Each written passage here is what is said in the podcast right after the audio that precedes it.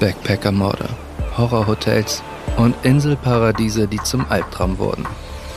Wir nehmen euch mit auf eine Reise der etwas anderen Art. Tatort Reise. Der True Crime Podcast von Travelbook. Ein Mörder, der mit einer Axt eine ganze Familie umbringt. Ein Fall, der trotz zahlreicher Verdächtiger nie aufgeklärt wird. Und ein Haus, in dem es immer wieder zu paranormalen Aktivitäten kommt. Und trotzdem übernachten jedes Jahr hunderte Menschen dort. Neugierig geworden? Dann freut euch auf die Geschichte des Axtmörderhauses von Williska in der neuen Folge von Travel Crime mit mir, Geli. Und mir, Larissa. Schön, dass wir heute wieder quatschen, Geli. Ja, ich freue mich auch und vor allem auf die richtig spannende Geschichte, die du dieses Mal mitgebracht hast. Ich finde, wir sollten direkt loslegen. Erzähl doch mal, was war da los? Sehr gerne. Also wir gehen jetzt erstmal 100 Jahre zurück und zwar in die USA, in den kleinen Ort Williska in Iowa. Wir sind im Jahr 1912 und Williska ist damals eine Stadt, die durchaus boomt. Also heute kennt diesen Ort eigentlich kaum jemand. Der ist sehr, sehr klein, es gibt gerade mal 1000 Einwohner. Damals gab es fast doppelt so viele Einwohner, also über 2000. Und ähm, es gab sogar eine Eisenbahnstrecke in dem Ort, was jetzt 1912 noch nicht so üblich war. In diesem Ort lebte die Familie Moore. Die Familie Moore bestand aus Vater Josiah, Mutter Sarah und ähm, die beiden hatten vier Kinder, Herman, Mary, Arthur und Paul. Diese Familie ist am Abend des 10. Juni 1912 in einen Gottesdienst gegangen.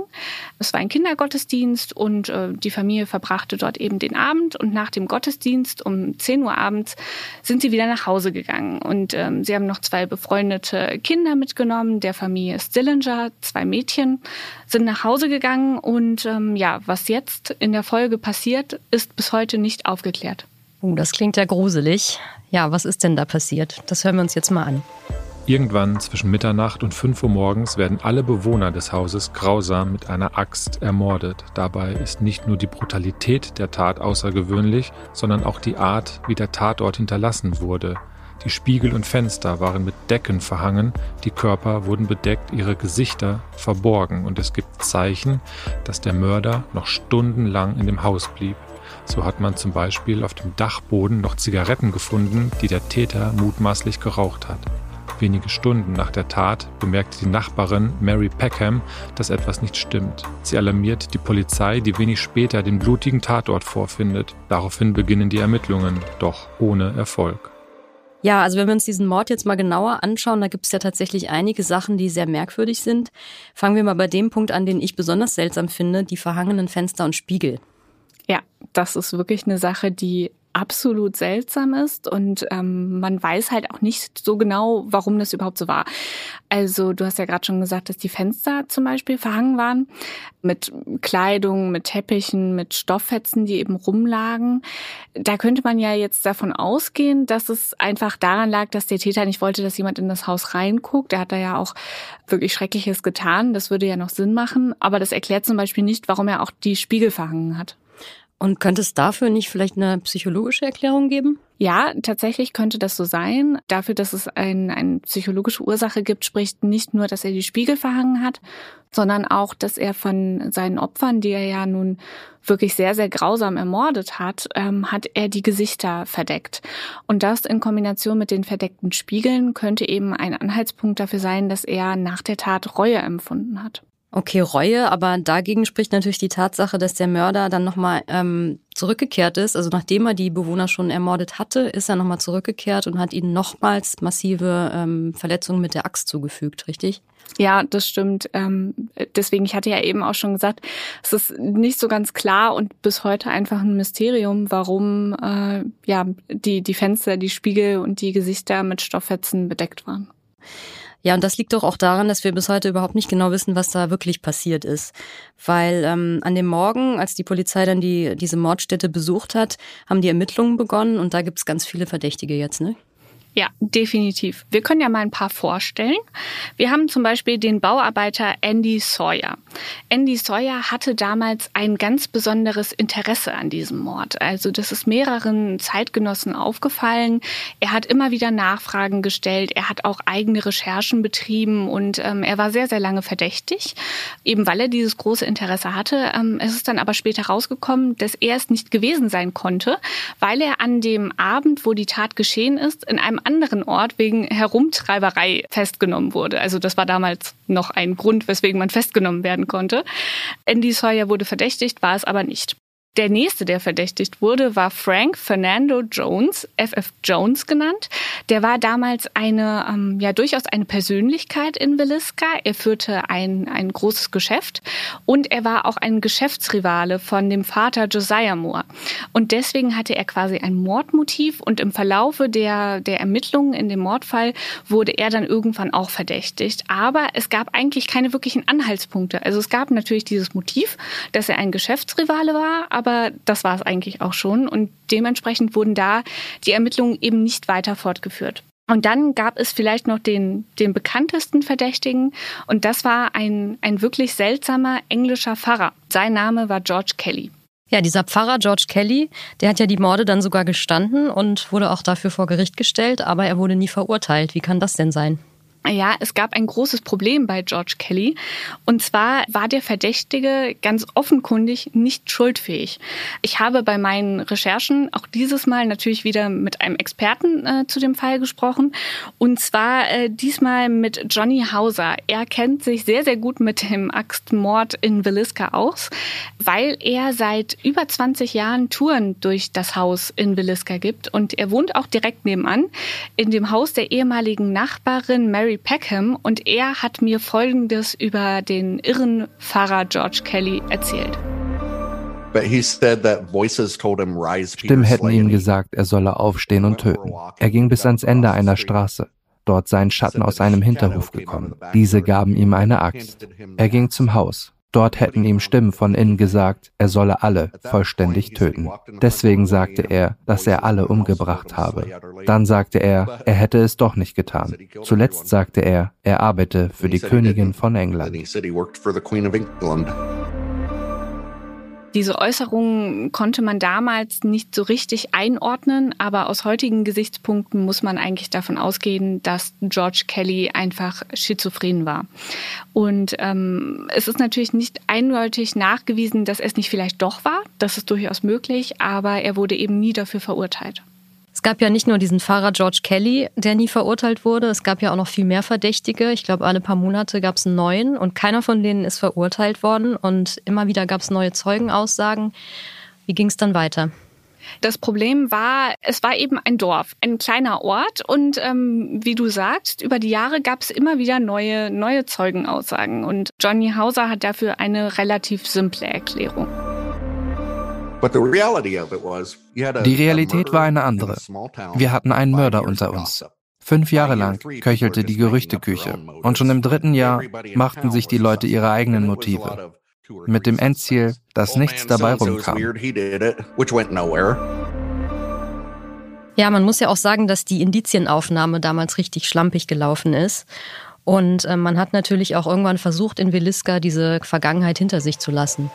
Nach dem Prozess gegen Pfarrer Kelly bot die damalige Bank in Williska einem neuen Bewohner des Hauses sechs Monate freie Miete. Mehrere Familien kamen und gingen in den folgenden Jahren. In den 1960ern fand das Haus dann einen Besitzer, der länger blieb. Erst 1992 wechselte das einstige Mörderhaus wieder seinen Besitzer. 1994 kaufte Darwin Lynn das Haus mit dem Ziel, dort Touren anzubieten. Danach hat dann das Ehepaar Lynn dieses Mörderhaus gekauft und die Pläne waren dann daraus einen Touri-Hotspot zu machen. Ist das denn gelungen? Also zuerst muss man sagen, dass äh, nachdem sie dieses Haus gekauft hatten, sie erstmal alle Renovierungen, die in den letzten ja, 70 Jahren dort ähm, gemacht wurden, erstmal rückgängig gemacht haben. Und so äh, geschah es, dass das Haus heute eigentlich wieder in dem Zustand ist, in dem es auch 1912 war. Und ähm, ja, heute werden in diesem wieder auf, auf Ursprungszustand zurückgesetzten Haus auch wieder Touren durchgeführt und äh, es wird auch sehr, sehr gut angenommen. Also es gibt sehr viele Leute, die äh, dieses Haus besuchen kommen. Was sind das für Leute? Ja, das ist tatsächlich das unterschiedlichste Publikum. Also es ist jetzt nicht nur, dass True Crime Fans kommen. Das fängt an bei der Schulklasse, die in der Gegend aufgewachsen ist und ähm, einen Schulausflug dorthin macht. Es gibt Klassen von äh, ja Juristen, angehenden Juristen, die dort eben hinreisen und sich dieses Haus angucken, weil es eben einer einer der berüchtigsten äh, Cold Cases in den USA ist. Es gibt aber auch ja Rentnertrupps Trupps, die sich das zur Aufgabe gemacht haben, diesen Fall aufzuklären und dann durch das, durch das Haus laufen und äh, ja, gucken, ob sie noch Indizien finden, äh, fast 100 Jahre, mehr als 100 Jahre später. Ja, also es gibt wirklich verschiedenste Leute, die dorthin kommen. Und ähm, es gibt ja dann auch unterschiedliche Touren, die ähm, auf diese persönlichen Interessen abgestimmt sind. Welche gibt's da so? Ja, genau. Also es gibt einmal die, die klassische Tour, die Daylight Tour. Das ist eben die, ähm, die zum Beispiel die Schulklassen machen oder eben die besagten Rentnertruppen, äh, die einfach tagsüber kommen. Die werden dann ins Haus geleitet. Dann gibt es eine Führung, wo nochmal die Geschichte des Hauses erklärt wird. Danach hat man dann nochmal die Möglichkeit, äh, durch das Haus zu stromern. Und äh, diese Touren werden zum Beispiel auch von Leuten Leuten angenommen, die einfach durch Williska fahren und vielleicht ein Schild sehen mit, äh, ja, hier gab es diesen berühmten Axtmord und sich fragen, okay, was ist passiert? Und dann eben an dem Haus vorbeikommen. Und da gibt es ja noch eine andere Tour, die ist, glaube ich, nur was für richtig hartgesottene, oder? Ja, definitiv. Also das ist eine Tour, die ich jetzt auch nicht unbedingt mitmachen würde, die ich auch sehr, sehr gruselig finde. Und zwar die Overnight Tour. Und wie die abläuft, da hören wir jetzt mal rein, wie, wie Johnny das erläutert. Also die Overnight-Tour beginnt gegen 16 Uhr. Ich mache dann das Check-in, erkläre die Hausregeln und erzähle die Geschichte des Hauses. Dann erzähle ich meine Erfahrungen, überreiche den Schlüssel und gehe. Sie sind dann komplett auf sich allein gestellt. Okay, also die bleiben wirklich eine ganze Nacht komplett allein in diesem Haus. Ja. Da, äh, fragt man sich natürlich, was sind das für Leute? Wahrscheinlich so die typischen Geisterjäger, oder? Ja, genau. Also viele Teilnehmer dieser Overnight-Touren sind auf der Suche nach paranormalen Aktivitäten, also wie du sagst, die klassischen Geisterjäger. Manche bringen so Ouija-Boards mit, also solche ähm, Spielbretter, mit denen man in Kontakt mit äh, dem Jenseits treten kann und schieben Gläser hin und her und hoffen halt auf, auf Signale aus, aus der anderen Welt.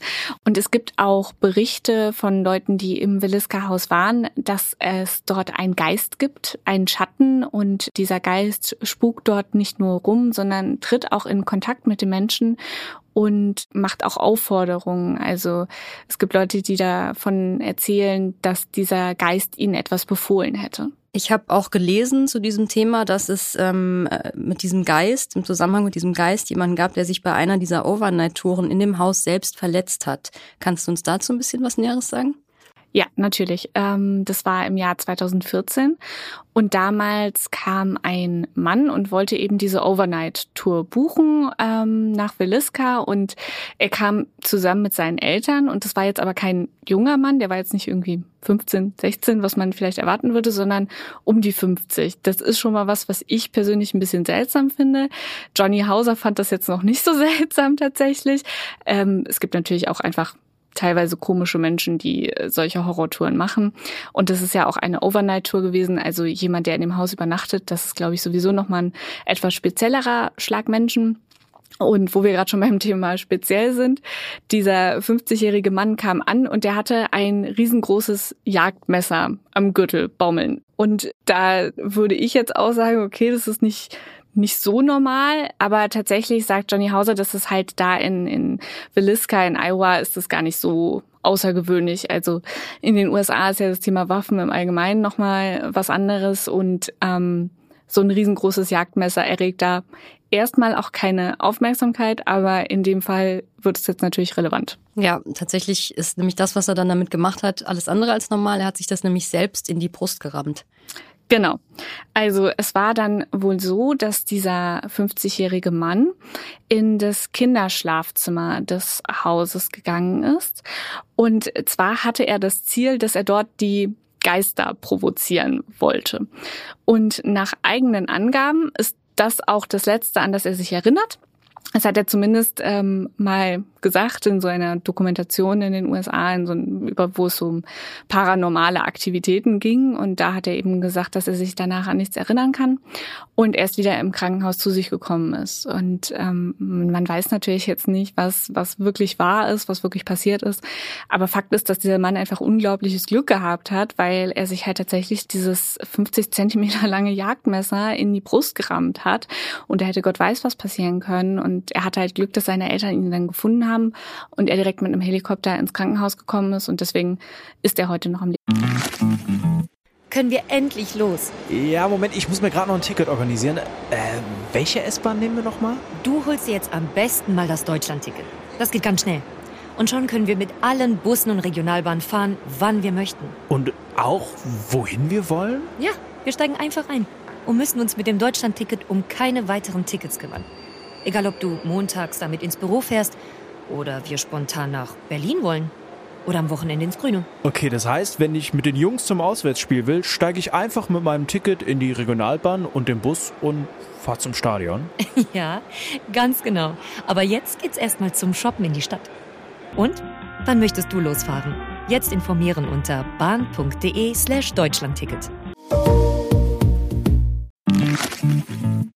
Oh, das klingt ja ziemlich irre. Total. Also man will das auch alles erstmal nicht glauben, wenn man das hört. Also ich habe das auch äh, ja mit sehr viel Skepsis betrachtet und habe Johnny auch darauf angesprochen. Und er hat auch gesagt, dass es ihm am Anfang auch so ging. Aber seine Meinung hat sich dann geändert, nachdem er etwas Besonderes in dem Haus erlebt hat. Und äh, was genau das war, hören wir mal rein. Ich war oben im Kinderzimmer und habe ein Bett repariert und hatte alle Türen verschlossen, damit keiner reinkommt. Aber ziemlich bald habe ich trotzdem gehört, wie jemand durchs Haus gelaufen ist. Und ich war so, ach kommt schon Leute, wir haben geschlossen. Und dann dachte ich, okay, also offensichtlich sind sie ins Haus eingebrochen. Es war so circa 22 Uhr abends. Und sie wissen nicht, dass ich hier oben bin. Also werde ich ein bisschen Spaß haben. Ich habe mich also dann im Kleiderschrank im Kinderzimmer versteckt und mein Plan war, diesen Kids ihren größten Schrecken einzujagen, indem ich aus dem Schrank springe. Und dann frage ich sie, warum sie eingebrochen sind. Nun ja, die Schritte sind unten zu hören und so nach etwa fünf Minuten kamen sie endlich die Treppe hoch in das Zimmer, in dem ich war. Und ich stoß die Tür auf und machte, äh, aber nichts. Niemand war da. Ich war wie festgefroren. Ich konnte mich nicht bewegen, ich konnte nicht reden. Ich habe versucht, Hallo zu sagen, aber nichts ging. Ich habe das ganze Haus abgesucht. Ich habe mir das Überwachungsvideo angeschaut und nichts war zu sehen. Und was mich am meisten schockiert hat, war, dass ich nicht eine Sekunde gedacht habe, oh, es ist bestimmt ein Geist hier. Und als ich dann gesehen habe, dass niemand da war, war ich so, okay, es hat drei Tage gedauert, bis ich mich wieder ins Haus getraut habe. Und ich sagte dann, okay Leute, ich muss hier arbeiten, ich lasse euch in Ruhe, ihr lasst mich in Ruhe, haltet mich da einfach raus. Aber auch in der Zeit, als dieses Axtmörderhaus dann ein ganz normales Wohnhaus war und noch kein Touri-Hotspot, da gab es ja auch immer wieder angebliche Geistersichtungen oder paranormale Aktivitäten. Ja, man muss sagen, bevor das Haus eben in den 90er Jahren an das Ehepaar verkauft wurde, haben da ja ganz normale Familien drin gewohnt. Und ähm, am Anfang wollte man dieses Haus quasi einfach mal wieder auf den Markt werfen. Und ähm, es gab immer wieder Angebote, weil natürlich niemand in einem Haus leben möchte, in dem es so einen ja doch brutalen Mehrfachmord gab ja, man hat dann immer durch verschiedene Lokangebote da Familien reinbekommen in das Haus und die sind aber meistens nach wenigen Wochen oder sogar nach wenigen Tagen wieder geflüchtet, weil es angebliche Geistersichtungen gab, weil auch da äh, gab es immer wieder die Legende eines Schattens, der im Haus irgendwie zu sehen war. Und deswegen ist man in den 60er Jahren hingegangen und hat ähm, das Haus wiederverkauft. Aber diesmal hat man nicht gesagt, dass vorher dort ein Mehrfachmord drin stattgefunden hat. Also man hat einfach nur gesagt, hier ist ein Haus, es ist relativ billig, Sie können dort drin einziehen. Und es ist eine Familie eingezogen, die eben nicht wusste, dass es eben diese Mordstätte war.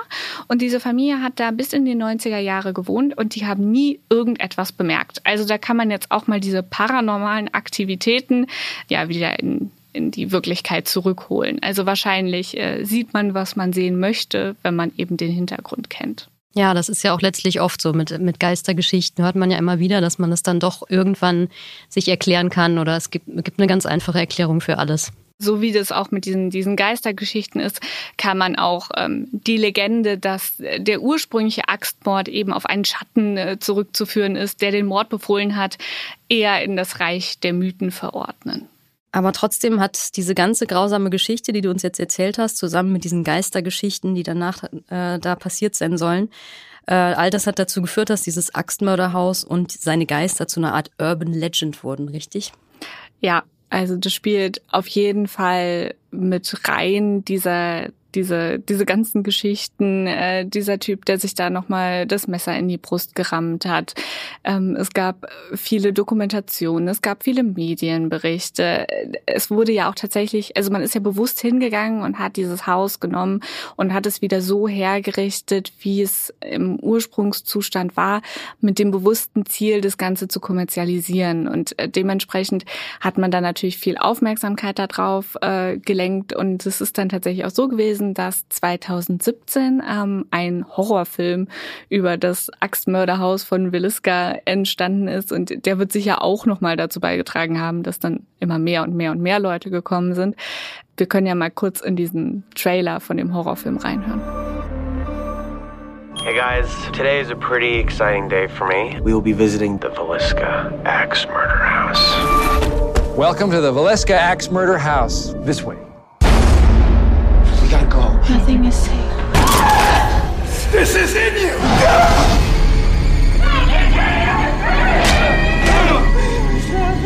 If I get murdered, it's totally your fault. Oh, please. Nothing ever happens in Iowa.